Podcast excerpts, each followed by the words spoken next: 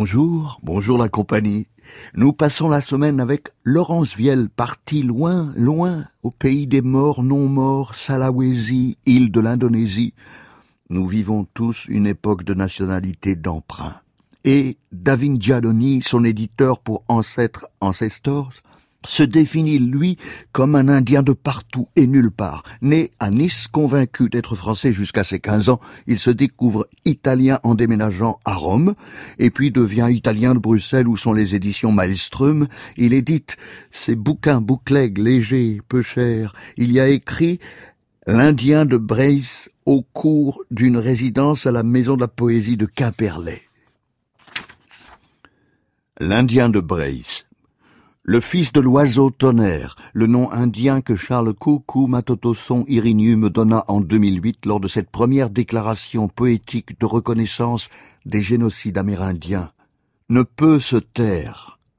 La colère est forte, la tristesse autant, à voir ce que le nouveau décret de Donald Drake Trump et son application sont en train de créer comme situation pour nos frères Sioux et leur terre à Standing Rock, dans le Dakota.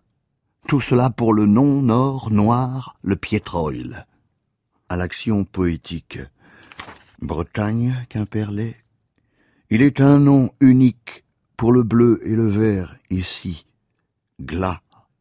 Le mot guerre aussi existe et désigne le vert artificiel.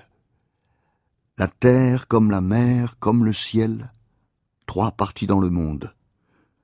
Quand j'étais petit puis jeune, j'avais les yeux de l'azur, de la côte qui m'a vu naître. Aujourd'hui que je mûris, que le vieux en moi encore sommeille, on me dit que mes yeux se font verts, glas.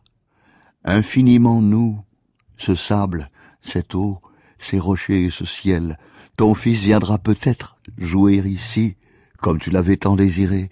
Quatre astres nous séparent de sa venue, la Lune d'abord, puis Mars, Mercure et Jupiter. Au jour de Vénus, nous commencerons la fête. Poévie est amour, c'est une respiration, de l'air dans les poumons, la poévie. Bouche-oreille. Pourquoi je dis bouche-oreille? Ça colle bien avec ces instants, ces passages, oui. Bouche-oreille.